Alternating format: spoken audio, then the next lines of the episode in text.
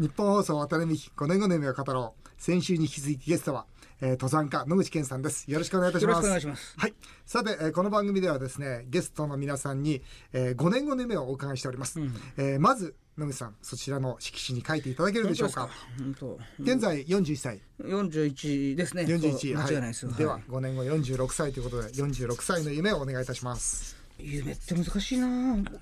夢を持ってるイメージあります？ありますよ、まあそううん、夢なかったらやっぱり山登らないでしょ、うん、そうかそういうイメージが夢って難しいですよね。夢は難しい、うん、うん、でもあった方がさなんか毎日ワクワクして生きられるし、ね人生がさなんかこう楽しいでしょだからみんなで夢持とうっていうのはこの番組なんですけどね。そうですか。むさん字汚いね。えいやいやいや うん汚いね。うん。これね僕いつもね夢を聞かれるといつもね。それではどうぞ。いつも困ったなと思うんですけど、はい、新たな夢というよりも。今の夢を5年後も続けていること。はい。では今今の夢は何でしょう？今の夢はね今やってる活動があるじゃないですか富士山のゴミ拾いも、はい、エベレストもあと移行収集とかね、まあ、いろんな活動をやってるわけですよね。はい、でこれをねやるっていうこととやりきるっていうことは違うじゃないですか。なるほど。だからこうよくいろんな方にね、うん、新しい夢は何ですかってすごい聞かれるんですけど、うん、確かに新しい夢もなくもなくもないんですよ。わかる。ただ今やってることを最後までやることの方が実は大変で、うん、その通りですね。本当ですか？よくわかる。つまり今こうだ夢一歩踏み出してるわけですよねもちろん。だけどその夢をやっぱり本当に形にしていくことこそが大事ですよね。あの新しいことやるのって、ほらあの新鮮なことだしね、うんうん、こう楽しいじゃないですか。でもややるって言ったことを、最後までやるってねなかなか大変なんですよ。その通り。だから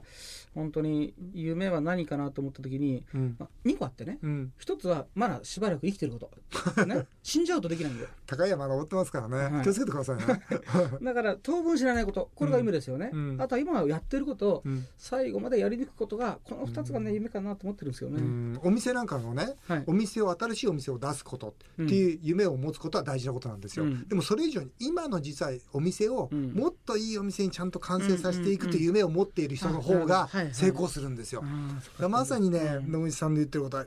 今ピシッときましたね。本当ですか？うん、さて今日はですね、はい、え野口さん書かれた本「世界遺産に登録されて富士山は泣いている」というこうちょっとね非常に衝撃的なテーマの本なんですがちょっとこれについて教えてください。はい、えー、まずですね富士山世界遺産に登録されましたが、えー、皆さん国民の皆さんあんまり知らないんですが、うん、これ条件付きなんですね。そうこれねでもねこれマスコミもあまりよくないんですよ、うん、条件がついたっていうことを言わないよね。言ってない。言ってない言ってない、まあ、一部です言ってんの。言ってない、うん、だから僕も全国いろんな公園でね、回ってますけど、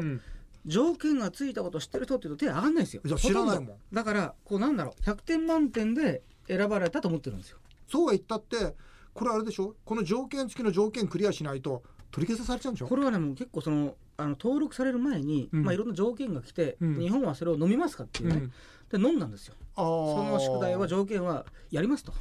それで要するになってるので、えーと、来年の2月ですね、来年の2月までに、まあ、日本はいろんな宿題がついたことに対して、日本はこういう方向で富士山を守っていくっていうことを報告書を提出しなきゃいけないんですよ。そうなんだよね。でそれを提出しないと、いきなり取り消しっていうことがなくても、うん、おそらくこのままでいくと警告が出るんですよ。ちょっといい加減にしろよと、うん、で警告が出ても解決しなかった場合には、うん、世界遺産取り消しっていうことは十分にあり得るんです皆さん多分ねリスナーの皆さんもよくわからないと思うんです、その条件っていうのは、はい、例えばここに文章として書いてあるんですけどね、うん、夏の膨大な登山者の来訪、それを補助するための山小屋、ブルトーザー道、落石防止のコンクリート壁などが、信仰の対象であるべき富士山の神聖な雰囲気に反している、それを直しなさい。とこう言ってるわけですよね。まあたくさんある、うん、中のうちの一つ今、はい、十数項目の一つです。でそれはね、やっぱその西洋人からするとね、まあ、日本はこう霊峰富士っていうことを、まあ、世界にアピールしてそれで文化遺産で取ったわけですよね。文化遺産です文化遺産取った、でそこの信仰の場ですよっていうところに、うん、もうあまりにも観光色が強すぎてね、うん、まあ、人工的なものが多すぎてね、うん、ですからこう西洋人からするとそれ本当に日本人はそこはそう神聖な場所と思ってるのっていうね。だから例えば人が大量にいて、でもう山が溢れて、うん、まあ、トイレも今もこれもだいぶ解決しましたけど、うん、一時全部それは全部ね、うん、それも流してましたしね、で特に言われてるのが、うん、どうやって富士山誰が誰の責任で守るの、って言われるんですよね。で例えばそのアメリカの国立公園は100%国有地なんで、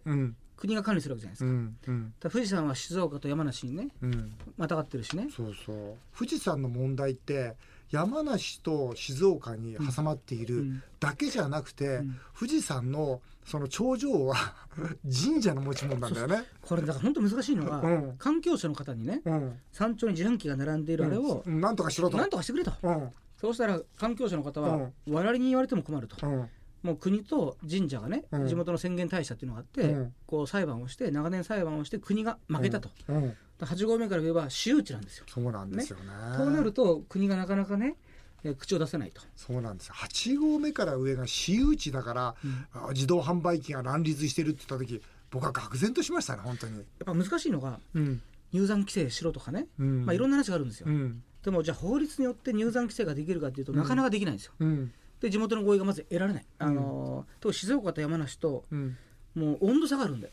静岡と山梨って登山の解禁日も違うんだよね、そこはおかしいよね。あれ問題なんですよね。ね山梨からは早く登れて静岡からはね、なかなか登れないと、これもなんだか分かんない、ね、去年もそうなんですけど10日違うんですよ、うん、7月1日が山梨県の山開き、うん、で静岡は7月の10日なんですよ、うん、でそうすると山頂は静岡県側の施設が運営してるので、うん、10日間静岡は山をオープンしてないじゃないですか、と山頂もつまりオープンしてないんですよ、うんうん、10日まで、でも山梨から大量に人が登ってくるじゃないですか、うん、山頂に、うん、でご来光を見るたびみんな寒い中待ってるとね、トイレしたいじゃないですか,、うんうん、トイレもね10日間オープンしてないんですそれも変な話だよね、だから静岡側の施設はねそれまで使いませんっていうのもね、だから本当にこう両県が一緒になって富士山守るっていうスタンスがなくてね、うんうん、守り方のスタンスも違うんですよこれでね野々口さんにちょ今日は聞こうと思ってたんですけど、はい、この美しい富士山を作り守る議員の書いたねありましてね。で、まあ、僕もそのうちのメンバーなんですけどこの間も野口さんにそこに来ていただいたんですけど、まあ、そこでね提案をこう私の方で提案をさせてもらった、もちろん野口さんのこの本も参考にさせてもらいながら提案をさせてもらって実は8つ提案したんですよ、うん、富士山はこうするべきだという、うん、これについて野口さんの率直な意見をね、ちょっと聞かせてもらいたいなと思ったんですが、順番にいきますね、まず富士山の総量規制をするべきだ、うん、登山規制をするべきだ、うん、どう思いますか？これはするべきですね。どのぐらいの規模でしたらこれね僕が思うには、はい、えーと、要するに今ある山小屋の施設、はい、山小屋とトイレ、はい、でそれの快適に受け入れできる、まあ、夜があるじゃないですか、うんうん、でこれがね二十数万って言われてるんですよ二十数万、はい、トイレも二十数万人分がバイオトイレとして分解できるんですよ。あそれ力持ってるんですか。はい。ところが今三十数万人まあ多い時持ってるので十、う万オーバーしてるんですよ。なるほど。だから今ある山小屋と今あるトイレをそれその残すっていうことであれば、うん、多分マイナス十が一つのねおどマイナス10万。うん。だからあまり極端にね減らすと言っても地元の合意はまず得られないので、うん、ですからまあ中にはね。年間2万人にすればいいじゃないかっていう方もいるんですよ。ただ要するにもう富士山まで行くと環境問題だけじゃなくて環境と観光のバランスがないとねそうですね。結局地元が絶対にうんとがない。で地元がそれを合意しないと一歩も進めないのが富士山なんでですから落としどころねどこで持っていくのかっていうことで。僕はまあこれはねとにかくこうあるべきじゃないかというまあ提案でねそこから落としどころ下がっていくべきだと思うんですけどまず僕はねその屋久島のね、うん、あの縄文杉なんかのちょっと経験からも、うん、1ルートに300人ぐらいがちょっと限界なんですよ、うんうん、そうすると例えば富士山って4ルートありますよね、うんうん、そうすると例えばそれが300人、うん、そして70日間、とかけると8万4千人なんですよ、うんうん、このぐらいがどうだろうかなっていうふうに提案はしたんですけどね、はいはい、まあ、できればそのぐらいで収めたいなと思うんですけど、えー、提案その2、入山料の義務化、私はえー、他の、まあ、エベレストと比べてはいけないけども、うん、他のとことモンブランなんかと比べても、うんうん、やっぱり1人3万円ぐらいは取ってもいいんじゃないかと、うん、えー、そうすると、うん、1人3万円の入山料8万4千円だと25億年間入るんですよ。えー、25億円あるとあの環境保全等のかなりのものができるんで、うんうんうん、入山料は取るべきです、はい、義務化するべきで、うん、今は5合目から上だけを取ってますよね、うん、2位で。そうです。2位で。だからほとんど集まってないじゃないですか。集まってないんです。よ、うん、でね多分3万円っていうのは、うん多分日本の感覚で言うとスペシャル高いんですよ。高いです高いです。はい。うん、まあキルマンジャロはそんなもんですよね。うん、多分まあいきなり最初3万円っていうとね、まあこれなかなかこれはこれでまた抵抗あると思うので、うん、あの僕の中ではねやっぱり1万円前後かなと思って。なるほど。野口さんってあれだね、やっぱり自分で営業されてるだけあってその落としどころいつも探ってるね、話を話を聞いてるとね、はいはい、やっぱり1万円でも結構ねみんなわっていうので,、えー、1万円から持ってって最終的に7000円ぐらいのところでは落ち着くのかなとかね面白い、はい、で3番目なんですけど、はいはい、これはね、うん、野口さんの本から取らせてもらいました、自然保護官が常駐するセンターの設置と講習義務化と、うん、これはレンジャーですよね。そうです。これ絶対必要だね、はい。これ。はもうねももっとレンジャー増やせなきゃいけなくて、うん、ただね環境省はもう予算が少ないので、うん、環境省のレンジャーを増やすのはなかなかできないんですよ。うん、でその山梨県と静岡県に当時、あのまあ、お願いしたんですよ、うんうん、で静岡はできなくて山梨ができたんです、山梨県富士山レンジャー、今隊員がね6人かな、いるんですけどただね人数がいかにも少ないんでね。野口さん隊長だもんねそうです。そうやね。だからですから野口さんから取ったから。ですから入山その入山料からレンジャーの人件費に当てて、やはり静岡県側もレンジャーを作ってもらって、うん、両県のレンジャーが一緒にあの山をパトロールして守っていくっていう、うん、やはりね自然は人がどう人に伝えてねっていうのが大事なのでそうですよね、象徴が必要なんで、はい、うん、え4番目です、はい、これ一番僕ちょっと力入れたいんですけど、うん、富士山登山鉄道の設置。はい。これもねこれは僕大賛成です、ね、大賛成、はい、これはいいですよね。これはねもうねあの富士山を守る僕一番のあのカードになると思っててですね。ね結局その入山規制はなかなか法律的にできないんですよね、うんうん、そうすると5合目までこう鉄道を走らせるとね、うん、1合目から歩く人は少ないので、うん、多くの人は鉄道に乗って5合目まで行くわけですよ。であの車のねはい、大渋滞もなくなるわけですよ、はい、車のスバルラインのところを鉄道にしちゃえばいいわけですから、そうす。ると新たな開発をしなくてあの道路のところに線路を走らせればね、うん、まあ、鉄道って行くんですよね、うん、そうすると排ガスの問題とあの嫌な渋滞の問題とそうそうそう。あとねその鉄道の本数によって、事実上のコントロールがつくそうそう入山コントロールが。そうそうなんですよ、はい、それともう一個やっぱり落としどころでね、うん、夏はまた落としどころ探すんですか、はい。夏は減らさなきゃいけないんです。あの、うん、あの観光客を、うん、でもでも、ね、冬は増やさなきゃいけないんだよね。要するに地元に対してね夏は減らしますよと、うん、でもね今冬は少ないじゃないですか今現在、うん、鉄道が来ると冬も5合目まで行ける、いやもう5合目まで登山、ね、登山鉄道行ったら観光客もうとんでもなく増えますよ。冬が増えるんですよ。だ冬綺麗なんですよ。また銀世界で。綺麗綺麗。だから夏は減らす代わりに、鉄道ができるとね、一年中特に冬がね来るとトータルで地元の観光に対してはね、デメリットじゃなくてプラスな方がいいというような、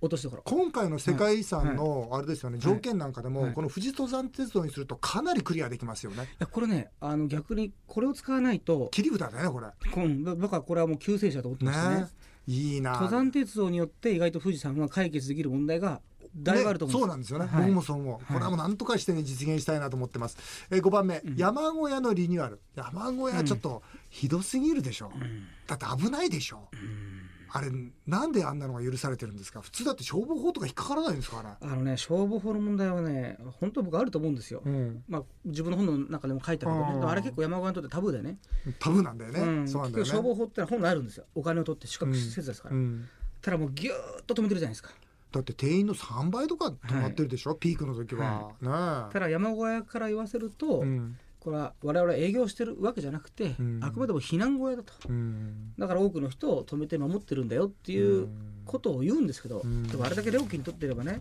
それはヘリクスじゃないのかなと僕は思うんですよ。いや本当そうです、ね、ですからあの本当あの消防法っていうのは一つの根拠になると僕は思ってるんですよね。僕やっぱり海外からねお客さんを呼ぶにしても山小屋のリニューアルは必要だなと思うし、それからもう一つやっぱり5合目をね、うん、その本当の観光地として、うん、まあ綺麗なホテルなのか、うん、ホテルかどうかそれは正しいのかわからないレストランなのかわからない、やっぱ海外の方が来て安心してこう過ごせる場所には今なってないじゃないですか、昔ながらのお土産屋さんはあるけれども、あのスイスなんか行くとやっぱりそのペンションなんかでもこう花が飾ってあって、でペンションの色も全部統一してあって、その全体が一体感があるじゃないですか。それがね、要するに残念ながら日本の河口湖とか山中湖なんていうのは、もう昔ながらのものがずっとつながってきちゃって、なんか看板も出たらめだし、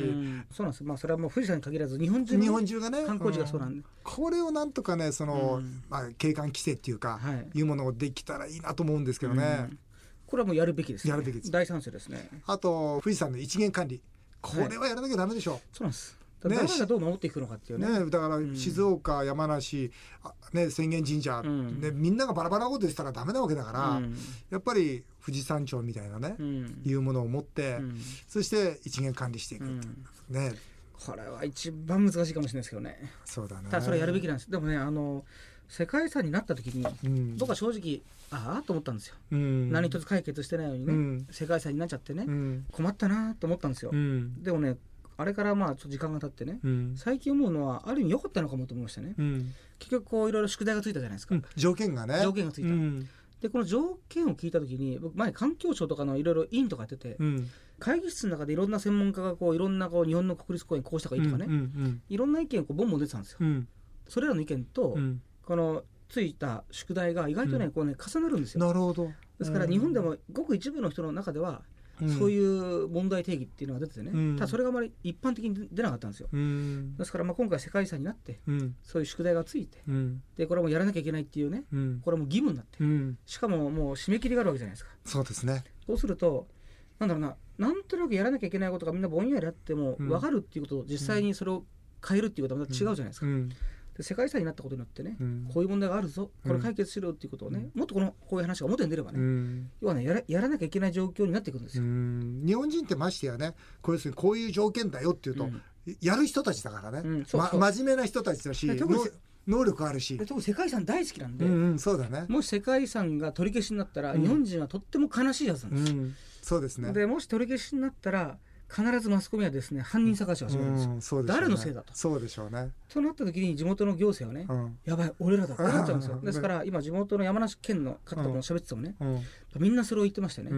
もし仮に取り消しになったら山梨県は山本に立つと、そうでしょうね。危機感なんですよ。なんとかしなきゃだからだからそういう意味では世界遺産になったがために、なったがために今までできなかったことが、ひょっとしたらできるのかもと思ってるんですよね、となればねそうですね。先に世界遺産になったことの意味が、ね、よかったよね。うん、やっぱまあてかよく持っていかないとね、いい方向にね。来年の2月のその条件に対する回答は、はい、ぜひぜひあの、うん、一緒にまた考えていただいて、ね、僕もしっかりそれは議員として、はい、あの提案をしていきたいと思いますので、うん、ぜひよろしくお願いいたします。ね、地元の行政だけで任せてもね、やっぱ地元は地元で苦しんでるんで、うん、やっぱね国会の方でもね、そう国会でやった方がいい。国会でやんないと。知事も辛いんですよ、山梨と静岡で話し合いなさいと、宣言神社と3人で話し合い、それは無理ですから。そうなんです、ある意味国がねそうですね。だってあの国際条約ですから外務省が入って文化庁が入ってね、ね、国が進めたこともあるんでそうですね。国がやった方がいいですねはいありがとうございます、いや本当に今日はね建設的な話ができて本当嬉しかったです、えー、最後にですね野口さんからも応援していただいておりますみんなの夢アワード、はい、えー、この番組ではですねその夢を追いかけている若者たちにですね最後にこうメッセージをいただいて、えー、番組を締めくくることになっております、えー、野口さんから夢を追いかけている彼らへ、一言メッセージをいただきたいと思います。一言っていうとねやっぱりくどさが大事ですね。くどくないと あの途中でねやっぱね夢持っててもね途中でやだなしんどいなっていっぱいあるじゃないですか。くどくないとね。面白い。何十人来てますけど一番面白いですよそのそのそのその一言は。くどくいこうと、うん、だって我々もくどいじゃないですか。くどいくどい。もうどうしてもやる。あとせっかちですよね。せっかち。やっぱねせっかちとくどさは大事ですよ。わかりました、そう夢を追いかけてる人たち、はい、ねせっかちでくどくいきなさいということで、うん、素敵なメッセージをいただきました、うん、ありがとうございました、えー、渡辺美5年後で夢を語ろう。先週と今週2週にわたって登山家野口健さんのお話を伺いましたどうもありがとうございました。ありがとうございました。すみませんありがとうございました